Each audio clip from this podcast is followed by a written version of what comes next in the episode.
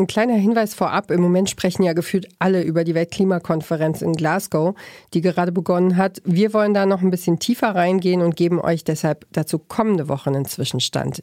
Diesmal, diese Woche beschäftigen wir uns erstmal mit der Ostsee. Für die Deutschen ist sie ein beliebtes Ferienziel.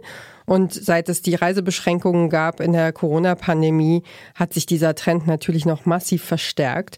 Und an der Ostseeküste, da leben natürlich ganz, ganz viele Menschen vom Tourismus.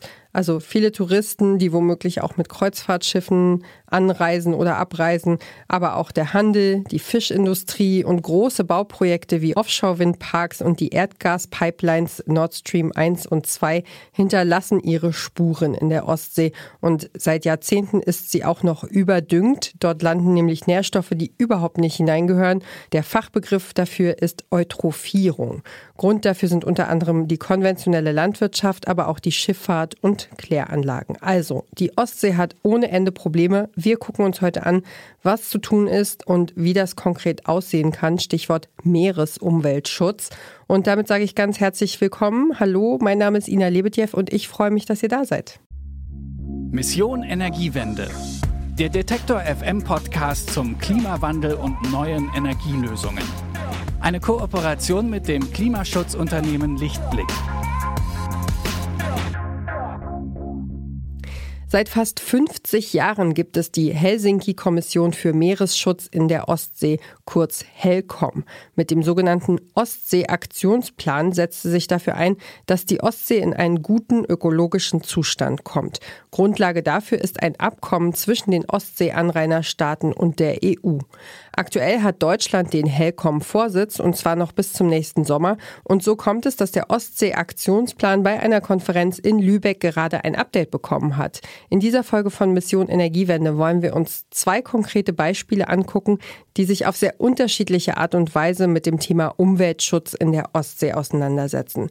Meine Kollegin Sarah Marie Plikat hat sich das Thema für uns angeguckt. Hallo Sarah. Hallo Ina.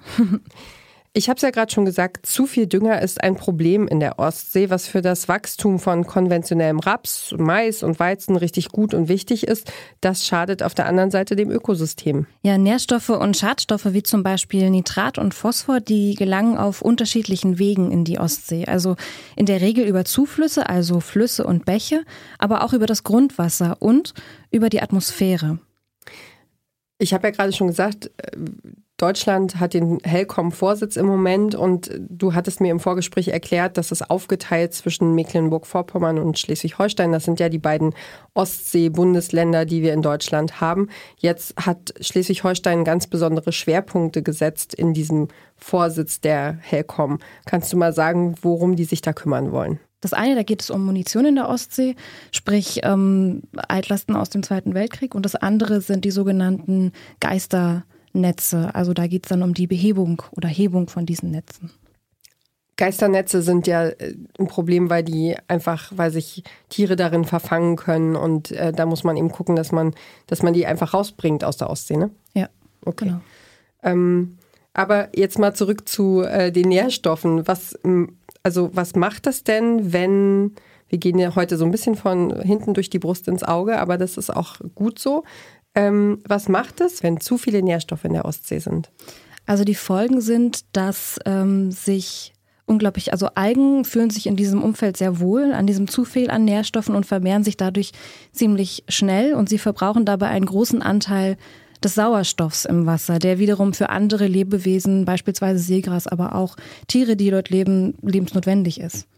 Und das ist ja auch schon seit ein paar Jahren bekannt, dass es diese äh, sogenannten Todeszonen gibt. Das ist, glaube ich, von den Medien immer sehr überdramatisiert. Also ich weiß, dass Wissenschaftler das auch massiv kritisch sehen, aber es ist auf jeden Fall bewiesen, dass es, ähm, also dass der Begriff Todeszonen vielleicht ein bisschen zu drastisch ist, aber es gibt Bereiche in der Ostsee, die ähm, quasi frei sind von Sauerstoff und wo kein höheres Leben, so, so nennen das die Wissenschaftler, möglich ist. Und das wird aber auch immer wieder abgewechselt durch ähm, Einflüsse von Salzwasser aus der Nordsee, aber auch von Süßwassereinflüssen aus den Flüssen und dadurch sind die Todeszonen nicht immer, immer gleich an derselben Stelle oder so und das ändert sich. Ähm, aber jedenfalls gibt es sie und, und ähm, das hat einen, auf jeden Fall einen Einfluss, wie viel Nährstoffe in der Ostsee sind und ähm, auf jeden Fall ein echt interessantes Thema. Ich weiß aus meinen eigenen Recherchen äh, aus den vergangenen Jahren, dass, dass es ganz schön viel gibt, dass der Ostsee zu schaffen macht. Also der Müll im Meer, das, das haben wir alle schon mal gesehen, äh, wie die Plastiktüten so im Wasser schwimmen.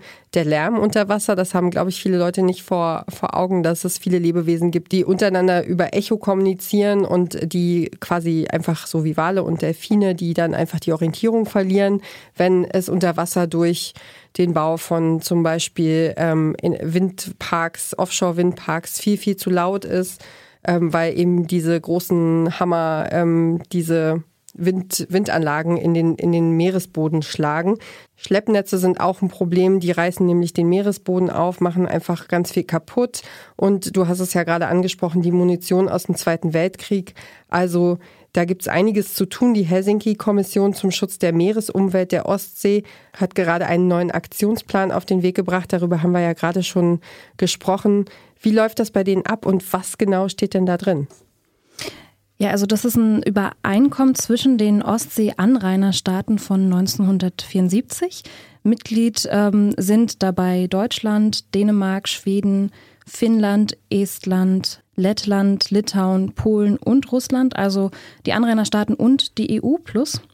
Ähm, und es ist ein zwischenstaatliches Abkommen, das ähm, dem Völkerrecht unterliegt. Sie geben ähm, mit diesem Ostsee-Aktionsplan auch Empfehlungen an ihre Mitgliedsländer raus, die in der Regel auch politisch bindend sind.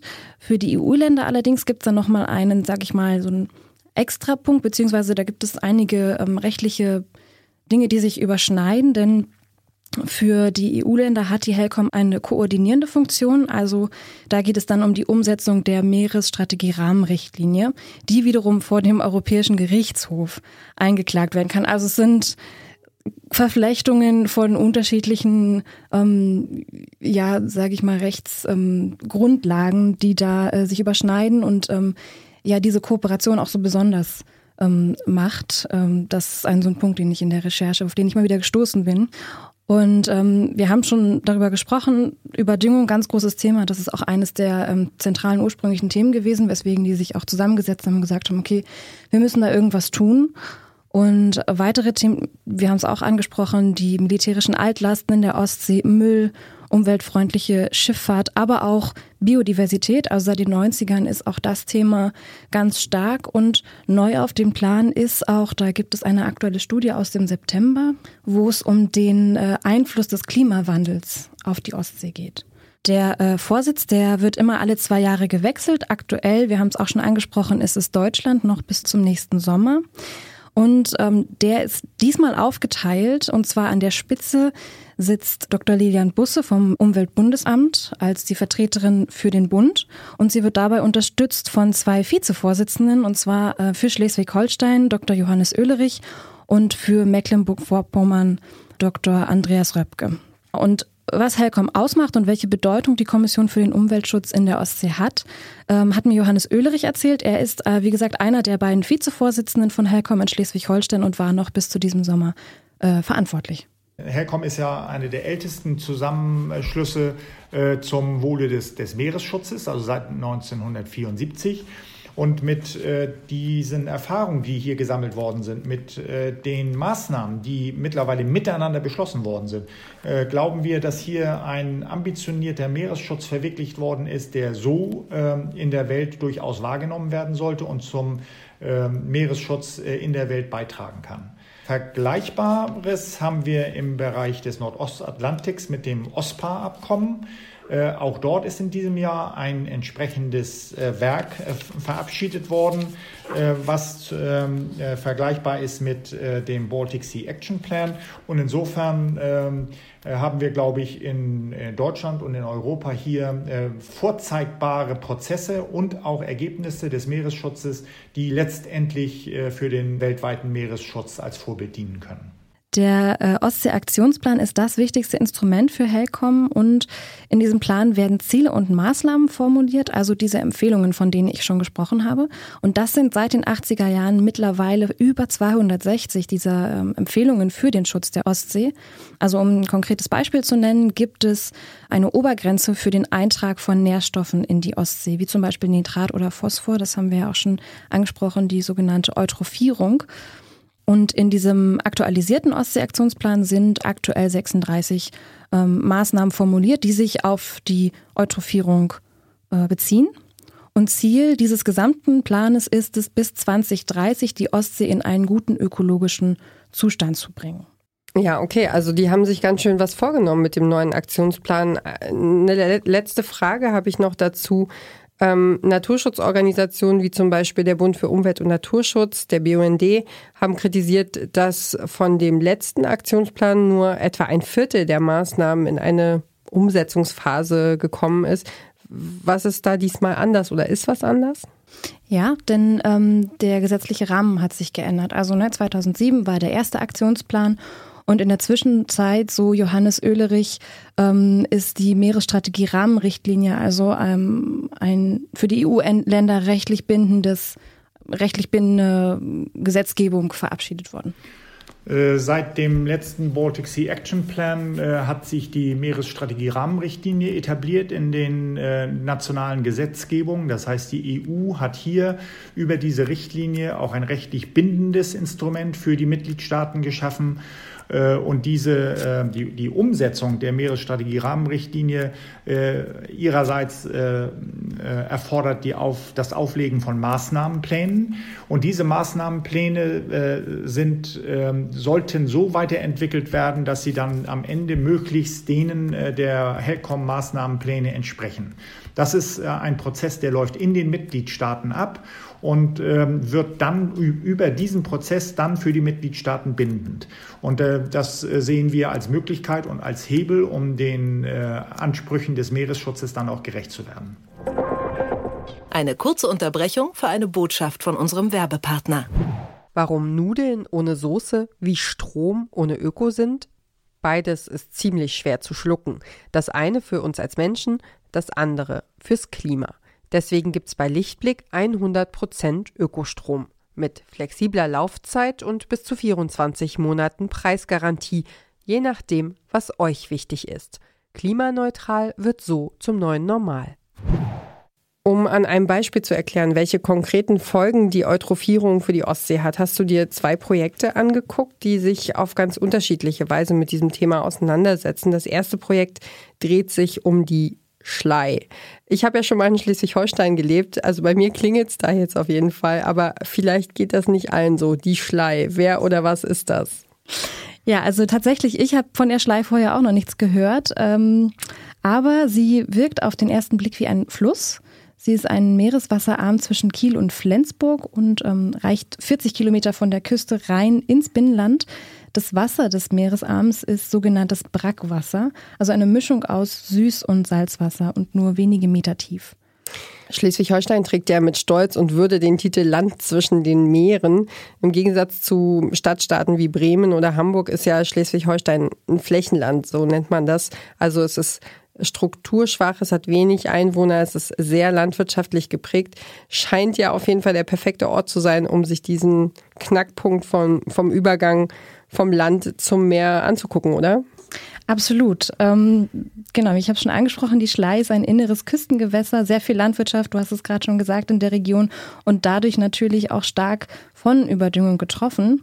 Gleichzeitig ist es aber auch europäisches Schutzgebiet im Netz Natura 2000 ähm, ausgewiesen, also Flora, Fauna, Habitat und äh, EU-Vogelschutzgebiet. Also das muss man, glaube ich, ganz kurz erklären. Da prallen wieder die EU-Rechtsrahmenrichtlinien alle aufeinander und also es ist auf jeden Fall ein sehr mehrfach geschütztes Gebiet, nur damit man das versteht. Also ähm, ja, das sind so diese Begrifflichkeiten von Natura 2000 und Flora, Fauna, Habitat heißt wichtig, wichtig, muss geschützt werden. Absolut.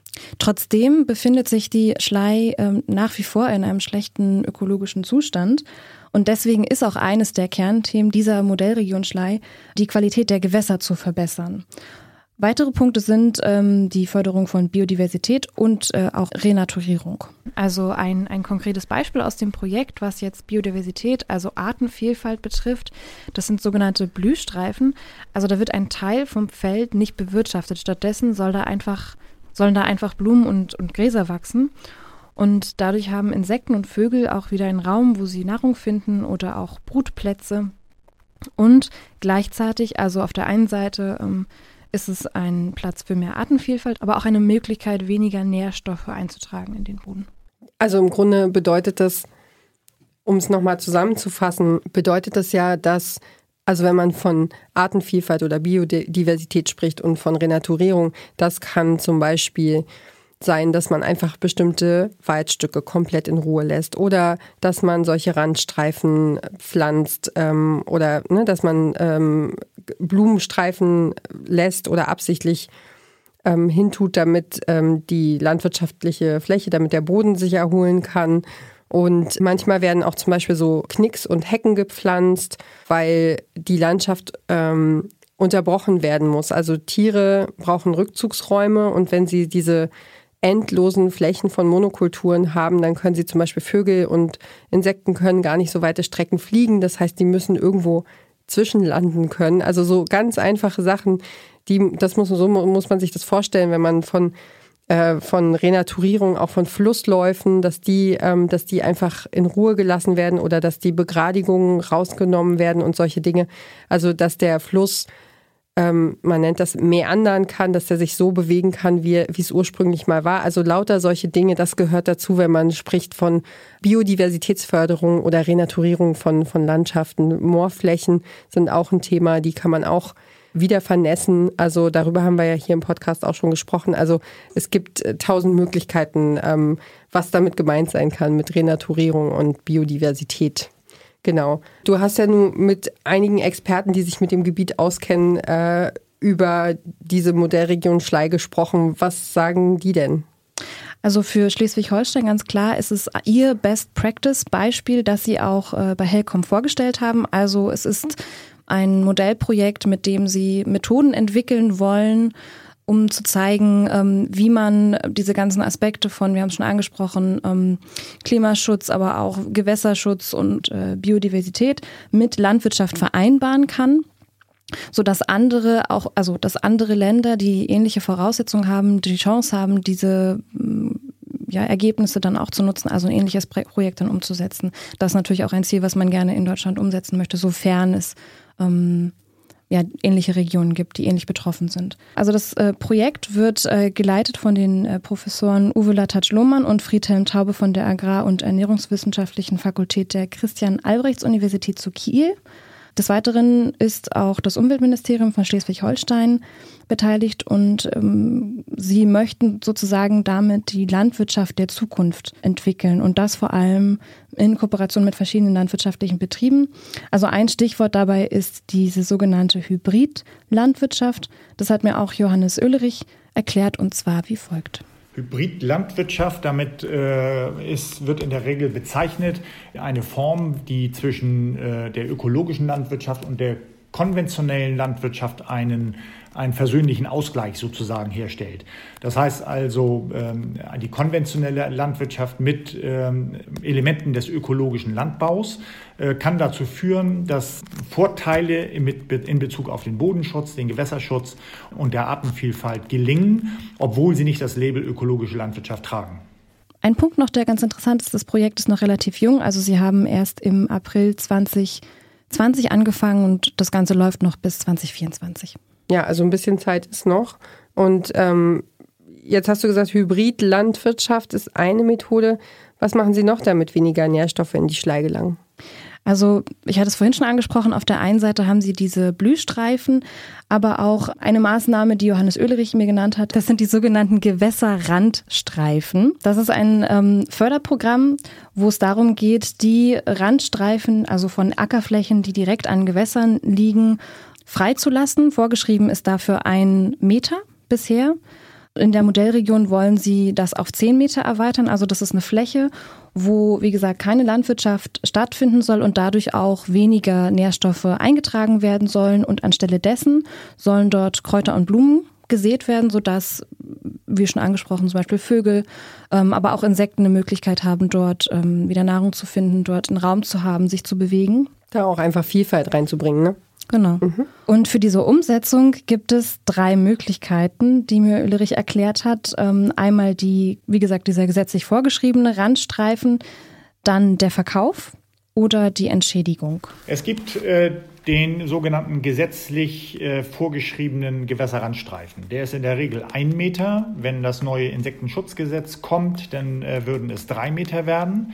Wenn wir ähm, äh, Anreize schaffen wollen, dann äh, durch zwei Möglichkeiten. Entweder das äh, des Kaufs dieses Randstreifens, das heißt der Landwirt, der sein äh, Flurstück am Gewässer hat, verkauft zehn Meter.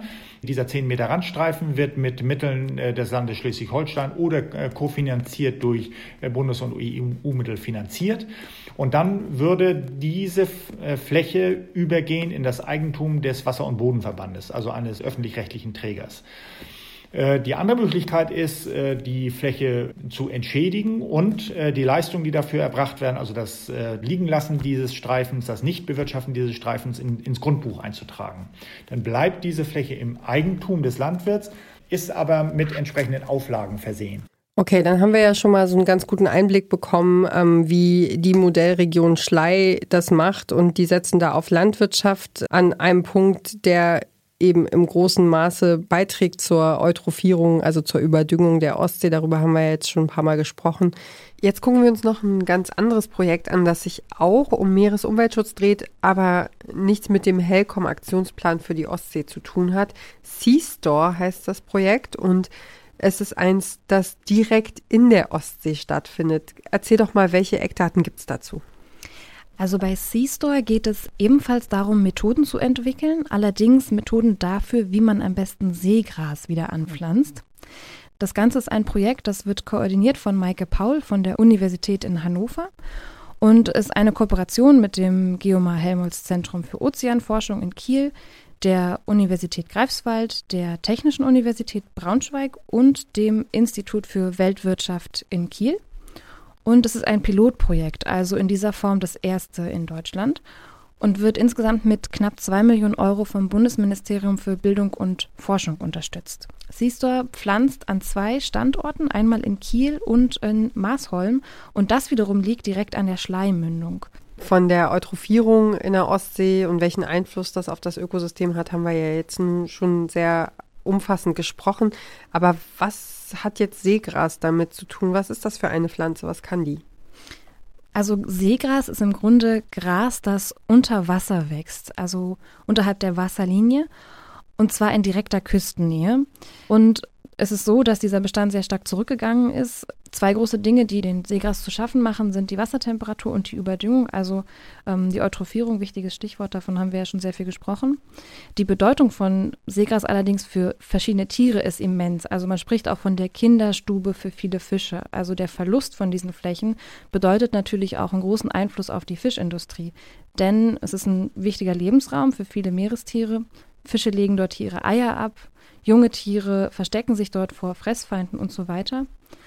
Außerdem, und das hängt mit den Wurzeln der Pflanze zusammen, ähm, es ist ein natürlicher Küstenschutz. Das heißt, ähm, dadurch, dass sie sich im Boden, im Sediment verwurzeln, verhindern sie Erosion und haben damit einen ähnlichen Effekt wie, wie Pflanzen oder Wälder an Land.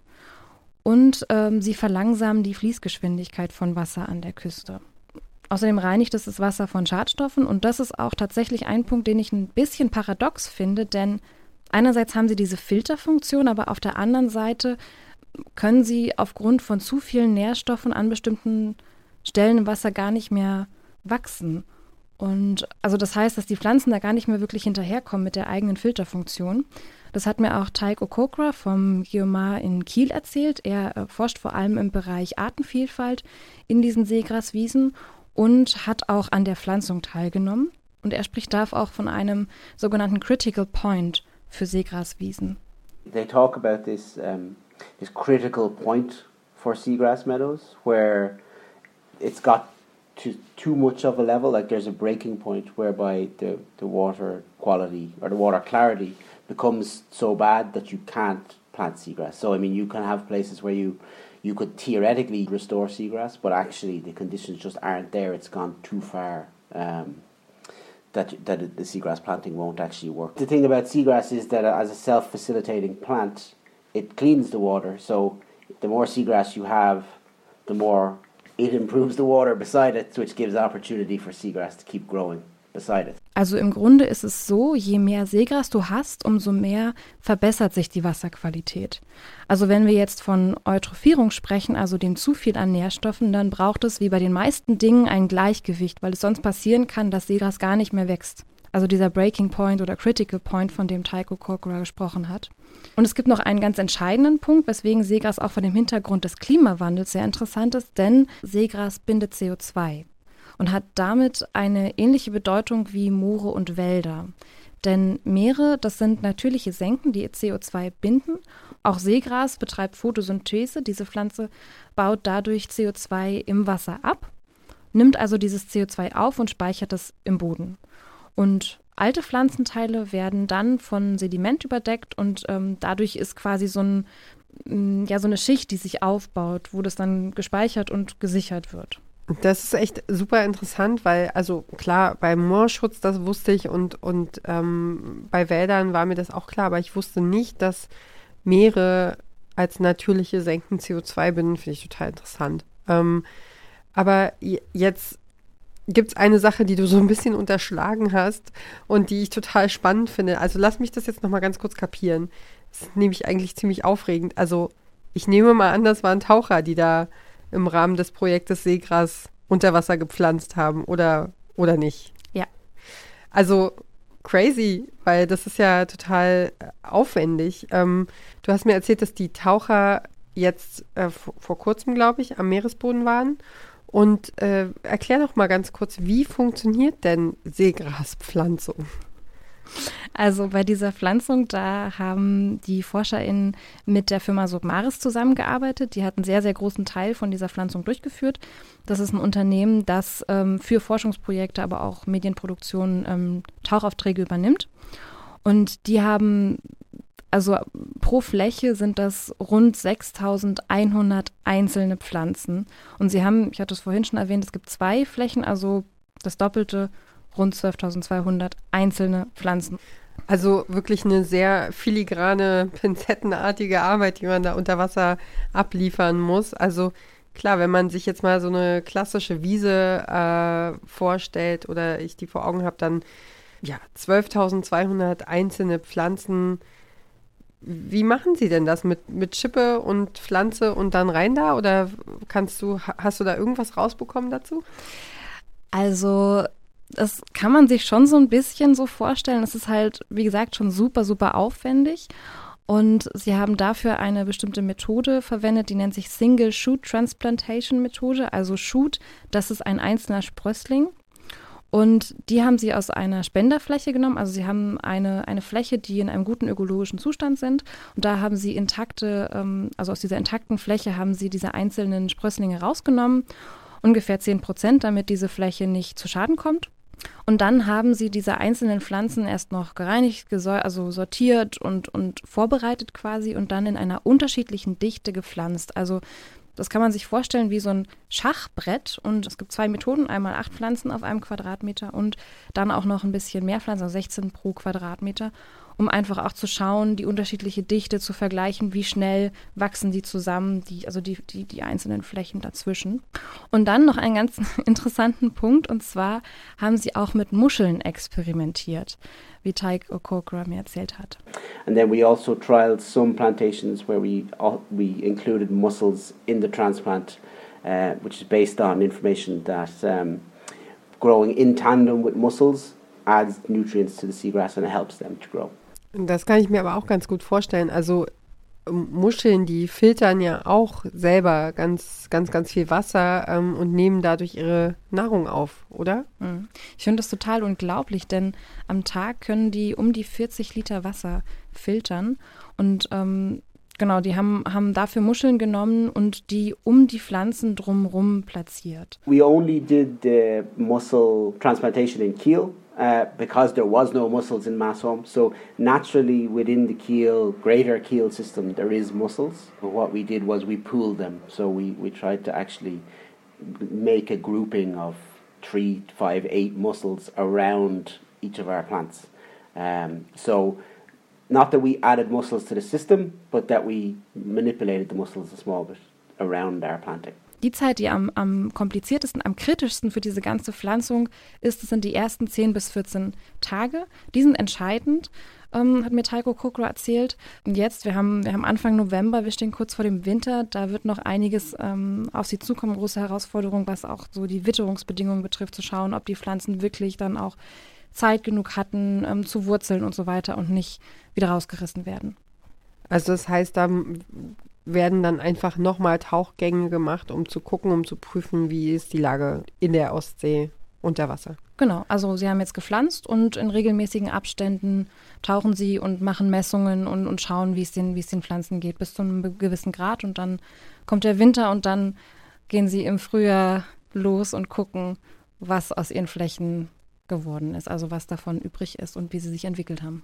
Lass uns doch noch mal einen kleinen Schritt zurückgehen. Ähm, mich würde auch noch interessieren, was es alles braucht, um so ein Projekt vorzubereiten. Also man hat ja nicht mal eben, also du hast es gerade schon so ein bisschen erwähnt, man muss da unter Wasser erstmal irgendwie an einem anderen intakten Feld die ganzen Sprösslinge besorgen und so. Also es klingt äh, wirklich nach einem Riesenaufwand. Wie, wie schafft man das, so ein Projekt vorzubereiten?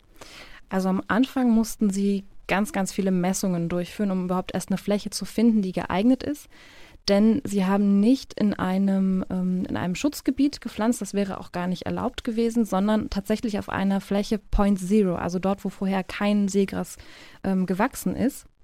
Und wie gesagt, einige Messungen mussten sie dafür durchführen. Das hat mir Maike Paul von der Universität Hannover erzählt. Sie ist Geoökologin und koordiniert das Projekt. We started with deciding on locations and then we went out with a small team to actually measure the environmental conditions at these locations before we plant seagrass.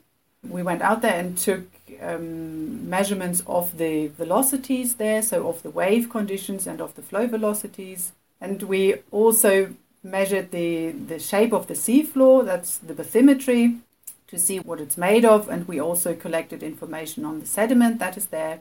And then we went out planting, which is best described by Teig because he was there. Zum Beispiel haben sie gemessen, wie der Wellengang ist, wie die Bodenbeschaffenheit ist, also was was ist da in dem Boden drin, wie ist die Fließgeschwindigkeit des Wassers. Das sind alles so Punkte, die da wichtig sind, um herauszufinden, wo man pflanzen kann.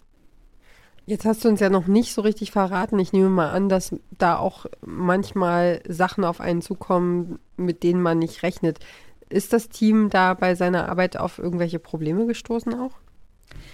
Tatsächlich, einer der größten Punkte, die Sie angesprochen haben, war, dass Sie den Zeitaufwand äh, unterschätzt haben. Also Sie haben so ungefähr 15 Tage gepflanzt, aber das meiste von dieser Zeit ging für die Ernte drauf und nicht für die Pflanzung tatsächlich an sich. Und hierzu auch nochmal Tycho Kokra. And actually a lot of that work, a lot of that time was actually in the harvesting because the harvesting I mean, taking out a plant is relatively easy, but what we didn't know at the start was that we would also have a cleaning part because there's actually quite a lot of mussels were growing on our on our donor plants, and we don't want to bring them up. So we were cleaning plants, and we were also sorting plants because we want to make sure that you have enough of a root, like five five and six, seven centimeters that we can actually plant into the ground. And then we also had flowering shoots, which uh, flowering shoots of seagrass, uh, they flower, they seed, and then they die. So there's no point in us transplanting them. So there was actually much more sorting than we thought. So we, we had really great help from a lot of volunteers uh, and a lot of students here in, in Geomar. And I mean, everybody who came for the sampling from all the different institutes came and thought that we would just be sampling, but everybody ended up cleaning and harvesting. Und äh, Maike Paul fügt hinzu, gerade weil das Ganze so zeitaufwendig und natürlich auch extrem teuer ist, sollte bei dem Ganzen der Schutz von bereits bestehenden Seegraswiesen im Vordergrund stehen, sagt sie. But I think it also showed how difficult and time consuming it is to actually restore seagrass. And it reminded all of us that it's much more important to protect the seagrass that we still have. And it's not an option to say, oh, we do some buildings and within this process we destroy seagrass and we, then we simply plant it back because it can be planted back. And I think that the, the difficulties that we encountered uh, and, and the time effort that was required this year highlighted again that replanting and restoring seagrass is not really an option that we should consider first. It should be protecting what we have. It should be very or much higher up on the agenda. Ja, jetzt haben wir Anfang November. Du hast gesagt, Sie haben gepflanzt. Sie wollen sich das nochmal angucken, ähm, wie erfolgreich das war. Gibt es denn in irgendeiner Form schon ein Zwischenergebnis? Äh, wie kannst du da irgendwas zu den Erfolgen des Projektes sagen? Also wie bei vielen Dingen ist das natürlich immer ein bisschen schwierig, weil wir sprechen hier natürlich von einem sehr, sehr komplexen Ökosystem, was sehr fragil ist.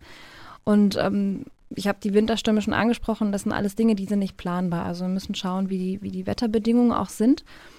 Ähm, und außerdem muss man auch dazu sagen, dass es viele Projekte gibt, die eine Erfolgsquote von im Schnitt 30 Prozent haben.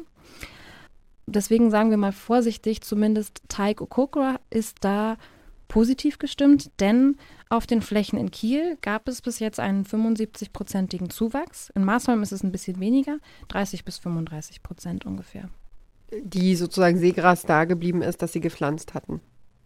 Genau, also die haben äh, geschaut, wie, wie das quasi zusammengewachsen ist, also hinzugekommen ist, genau. Okay, also fassen wir es nochmal zusammen.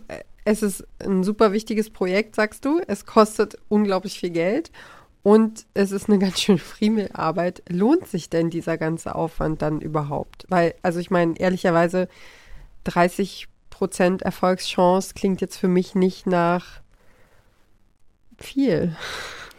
Ja, und das aus ganz unterschiedlichen Gründen. Wir hatten es ja gerade schon äh, angesprochen, Seegras kann CO2 speichern und äh, funktioniert da ähnlich wie, wie ein Baum an Land. Oder vielleicht sogar noch besser, denn ähm, Tycho Kokra sagt, obwohl Seegraswiesen nur ungefähr 2% in den Meeren der Welt ausmachen, speichern sie 50% des Kohlenstoffs im Sediment von der Menge, die die Meere generell aufnehmen.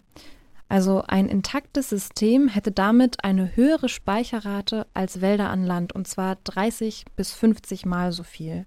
Und dann gibt es da noch einen entscheidenden Unterschied zu Wäldern. Also wenn ein Baum CO2 speichert, dann wird das irgendwann wieder freigesetzt, wenn der Baum stirbt. Das heißt, der Kohlenstoff gelangt zurück ins System.